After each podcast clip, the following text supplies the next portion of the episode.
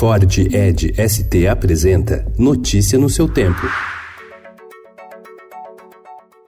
Olá, sejam todos muito bem-vindos. Hoje é segunda-feira, dia 12 de agosto de 2019. Eu sou o Cadu Cortez e ao meu lado Adriana Simino. E estes são os principais destaques do jornal O Estado de São Paulo com dívidas de 113 bilhões e meio de reais em precatórios, valores devidos a pessoas físicas e jurídicas que já têm sentença definitiva na justiça e com os cofres vazios, estados e municípios têm ido ao Supremo em busca de ajuda. O governo age para evitar que o problema respingue nos cofres da União e a situação foi tema de conversa recente entre o ministro da Economia, Paulo Guedes, e o presidente do STF, Dias Toffoli.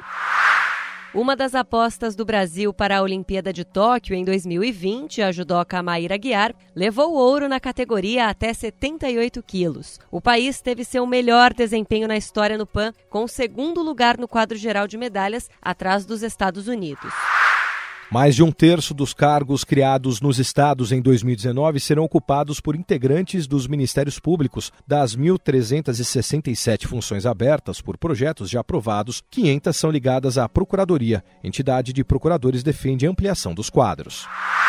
Planalto traça estratégias para eleições municipais. Bolsonaro diz que país não precisa de fundo alemão.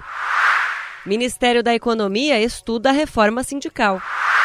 Presidente paraguaio depõe sobre acordo de Itaipu ao Ministério Público. Opositor de Macri tem vantagem em primária das eleições na Argentina. Exposição Respire Comigo no Rio antecipa a celebração do centenário de Lígia Clark. A vez da moda do biodesign. Tênis de frutas, bolsa de fibra de abacaxi e outras soluções sustentáveis prometem mudar o mercado do luxo. A poderosa Isis Valverde, a atriz prefere papéis fortes, como no filme Simonal e na próxima novela das nove. Notícia no seu tempo. É um oferecimento de Ford Edge ST, o SUV que coloca performance na sua rotina até na hora de você se informar.